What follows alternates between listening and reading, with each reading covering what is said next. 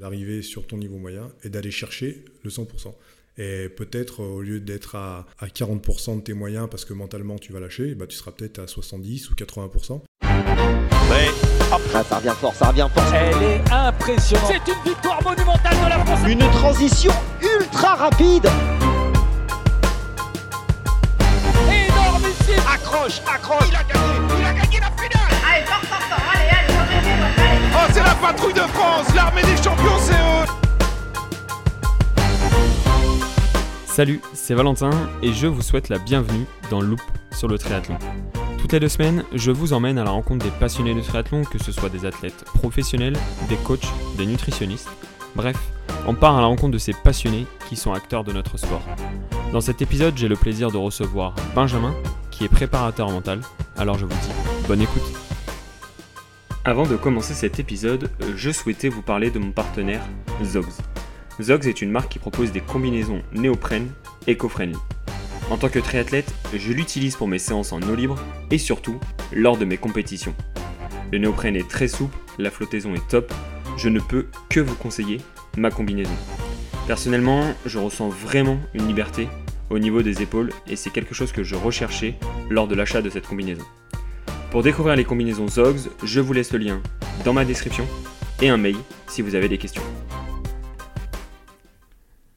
Hello Benjamin. Salut Valentin. Bon, ça me fait plaisir de, te revoir sur le podcast Loop sur le triathlon. C'est vraiment un plaisir pour moi de voir qu'on continue euh, les épisodes ensemble. Et surtout là, euh, on se retrouve tous les deux dans un cadre exceptionnel. C'est le week-end euh, de la course de l'Alsman. Pour commencer, est-ce que tu pourrais te présenter s'il te plaît pour que nos auditeurs apprennent à te connaître? Alors, je m'appelle Benjamin Seco, j'ai 42 ans. Je suis préparateur mental, j'accompagne des sportifs de, de tout niveau, et de tout sport. Ok, donc c'est vraiment ta passion au quotidien. Et toi, personnellement, est-ce que tu fais du sport? Tu as fait du sport? Ouais, je suis triathlète. À l'heure actuelle, toujours triathlète. Ok, parfait. Euh, dans le cadre de cet épisode vraiment tourné sur l'Alsman, mais particulièrement sur le sport d'endurance en général, euh, j'avais envie d'aborder avec toi un sujet qui me tient à cœur et qui, je sais, te tient à cœur aussi parce qu'on en a beaucoup discuté avant. Donc, c'est les trois approches de la préparation mentale. Est-ce que déjà tu peux définir ce que ça veut dire, les trois approches de la préparation mentale, s'il te plaît? Alors les trois approches, pour moi, c'est quelque chose de, fondamental quand on démarre euh, un accompagnement. Euh, il y a trois, trois choses qui me, paraissent, qui me paraissent importantes à mettre en place. C'est tout d'abord, quand on démarre un, accompagnement, savoir où l'athlète veut aller et comment il veut y aller. C'est ni plus ni moins que de la fixation d'objectifs. Savoir se fixer le bon objectif, Déjà, ça, c'est hyper important. Quelque chose de pas trop difficile, mais non plus pas trop simple, pour euh, qu'il puisse entretenir euh, sa motivation, euh, tout ce qu'il va mettre en place durant, durant son parcours. Et puis, se mettre des étapes, bien baliser son chemin, savoir du coup où il veut, où il veut y aller, mais comment il veut y aller surtout. Et c'est ça qui est, hyper important, de savoir, de savoir par où tu vas passer. je fais souvent la comparaison, moi, quand tu fais un trajet en voiture, euh, quand tu pars euh, pour un trajet de 10 heures, tu as planifié à peu près, tu sais par où tu vas passer pour donner les meilleures chances d'arriver dans, les 10 heures, dans le temps prévu. Euh, ne pas te perdre, pas te frustrer, pas te démotiver, pas galérer sur le chemin. Bah, savoir où je vais, comment j'y vais, cette fixation d'objectif dans, dans, le sport, c'est pareil. si tu sais où tu vas, si tu sais quel chemin tu vas prendre, quelle route tu vas devoir emprunter, euh, tu mets toutes les chances de ton côté, ça sera plus, plus simple, plus motivant, plus agréable. Alors que si tu te perds sur le chemin, comme, comme en voiture, hein, tu vas mettre plus de temps, donc tu vas peut-être mettre 10 heures ou 12 heures de ton trajet, bah, ton objectif sportif, tu vas peut-être mettre plus de temps à l'atteindre, et puis bah, le, le, chemin, il va être plus compliqué, avoir de la frustration, euh, de la perte de motivation, de la perte de confiance. Donc ça, déjà, c'est une première approche qui est hyper importante. Donc ça, on est vraiment sur le premier point, le point, tu as envie de dire, essentiel et qui en plus a une temporalité, ça peut être euh, court terme, moyen terme, mais aussi long terme C'est ça, tu peux à court terme, moyen terme, long terme, ça peut être un an, deux ans, trois ans, mais voilà, c'est important dès le départ d'être au clair dans sa tête. Quand tu pars sur un, objectif, un projet, si tu sais euh, où tu vas aller, si tu es clair, si tu OK avec ça, si tu es OK avec euh, ton objectif, et eh ben, et tu as bien visualisé par où tu vas passer, eh ben, tu mets toutes les chances de ton côté pour, pour y arriver. En plus, on voit que ton parallèle avec la voiture, moi en même temps, je me fais un parallèle avec l'entrepreneuriat. On se rend compte que ce premier pilier, ça fait vraiment partie de tous les sujets et c'est quelque chose qu'il faut mettre en place à chaque fois. Au niveau du second, qu'est-ce qui est important pour toi sur cette approche-là? Après, ce qui est important, une fois que tu as bien défini tout ça, c'est d'arriver, on parle d'objectif, mais euh, d'arriver, de, se détacher du résultat, justement pour faire un, résultat. Ça, paraît paradoxal, mais euh, il faut arriver un peu à mettre de côté, à garder dans un coin de ta tête cet objectif, mais euh, en même temps l'oublier pour te concentrer sur l'instant présent, sur ce que tu dois faire. En fait, le but, c'est plus de se concentrer sur, sur l'enjeu, mais se concentrer sur ce que tu dois faire pour y arriver. Au lieu de te dire, par exemple, il faut que je gagne, euh, qu'est-ce que je vais mettre en place pour euh, gagner? Il faut que je batte mon record. On dit je dois, il faut que, déjà on se met, on se met de la pression. Bah non, le dire je dois battre mon record, non. comment vais-je faire pour battre mon record? Il faut que je me qualifie, non. Comment je vais faire pour me qualifier? Donc voilà, d'abord penser à ce que tu dois faire, ce que tu maîtrises, et le faire bien. Donc déjà, voilà, rester dans, dans l'instant présent, rester dans, dans, ce que tu sais faire. Et c'est mettre les chances de son côté pour arriver justement à cet objectif de résultat.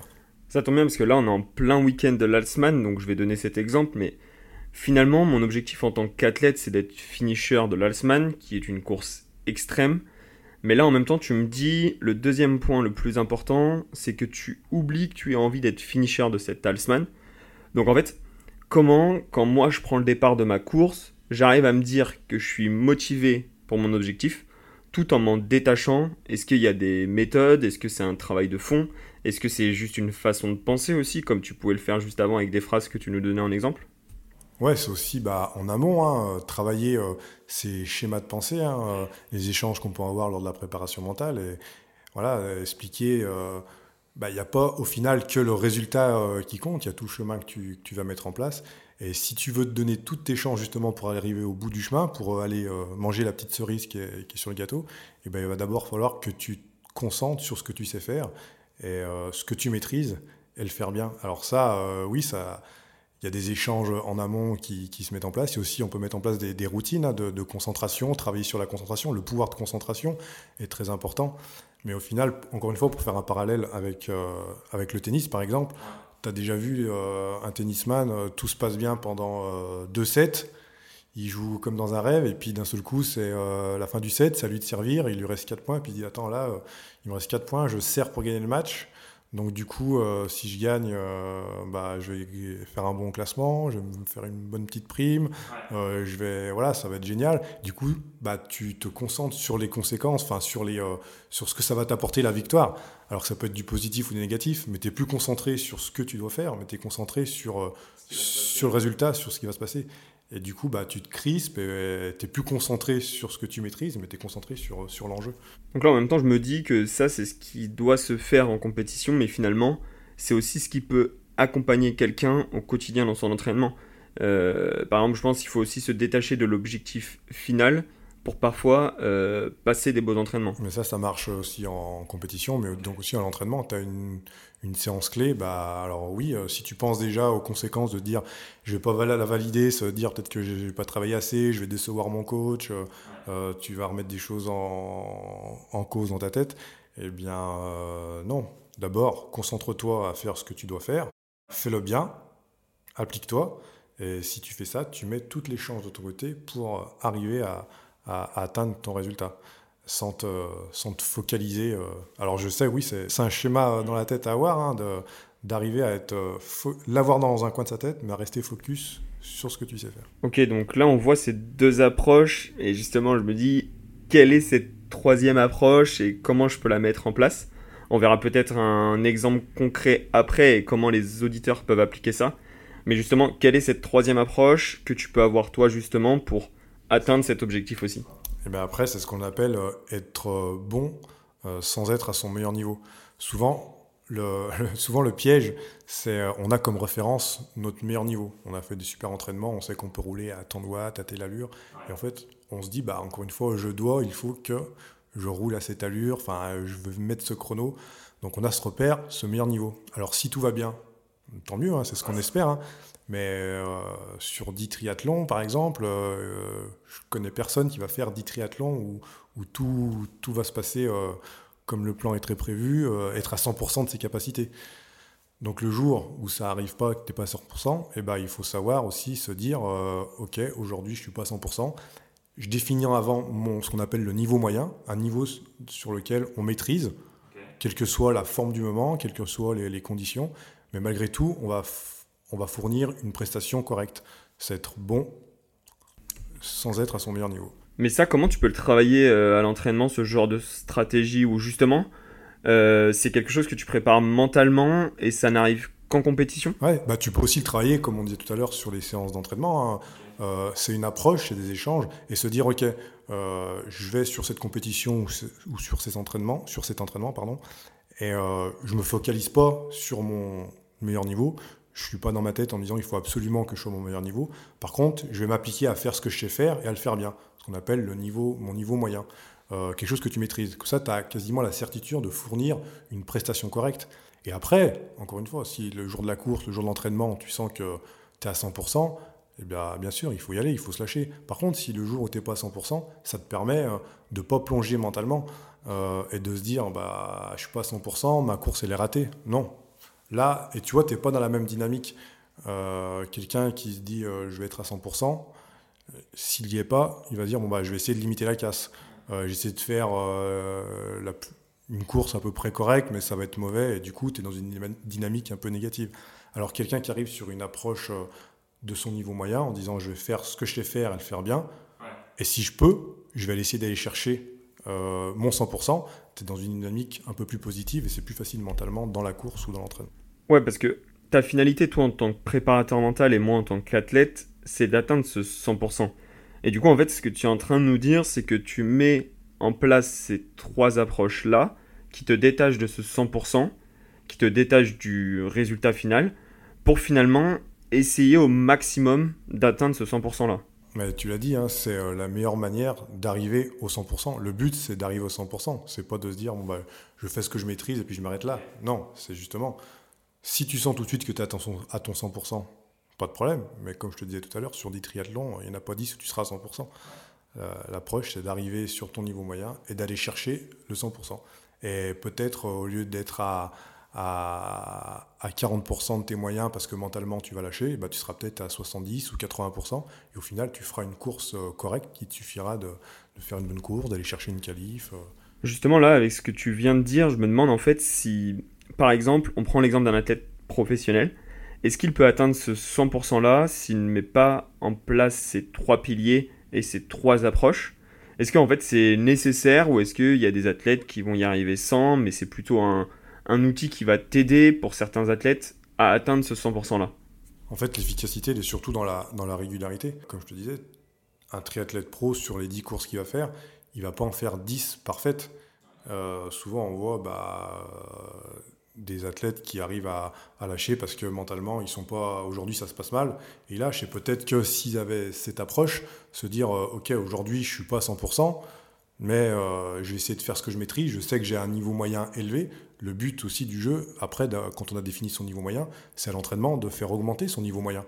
Et plus ton niveau moyen se rapprochera de ton niveau à 100% euh, moins il y aura d'écart entre les deux. Et plus tu seras sûr de faire de la régularité. Donc le but euh, pour un triathlète pro, c'est de faire augmenter son niveau moyen qui se rapproche de son 100% pour essayer euh, de faire d'être le plus possible régulier. Ok, mais moi quand j'entends tout ça, je me dis, euh, ok, ce soir, j'ai envie de regarder ces trois approches-là, j'ai envie de pousser, mais finalement en même temps, je me dis que est-ce que mon regard il n'est pas biaisé envers moi-même, c'est-à-dire que moi mon objectif, je peux le connaître, je peux me le définir, mais le chemin qu'il faut mettre en place pour y arriver, et justement tous ces aspects-là, qui c'est qui peut m'aider à mettre ça en place? Par exemple, un auditeur qui est un peu bloqué là-dessus, est-ce que euh, c'est un coach qui va l'aider? Est-ce que c'est son entourage? Est-ce qu'il y a tout un équilibre global à définir?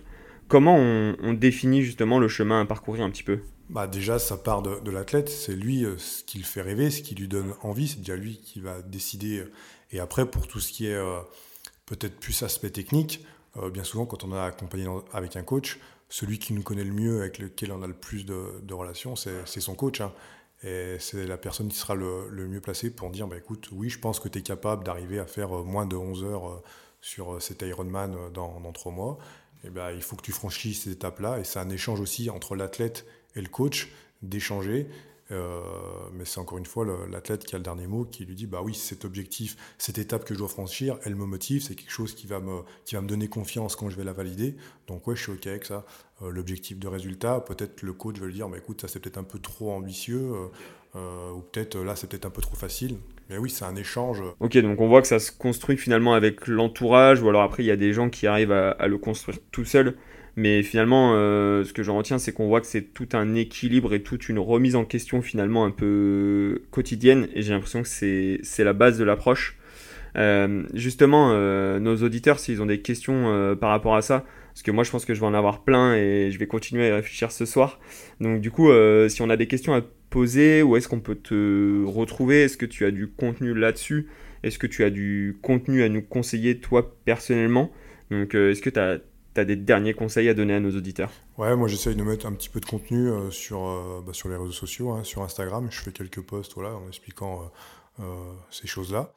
ils peuvent aussi me poser des questions sur Insta ou sur, sur Facebook. J'y réponds avec, avec grand plaisir. Ok, en tout cas, euh, merci à toi pour cet épisode. C'était vraiment trop cool. Et surtout, j'espère qu'on se reverra. Merci à toi. À très vite. Ciao, ciao. Merci à vous d'avoir écouté cet épisode jusqu'au bout.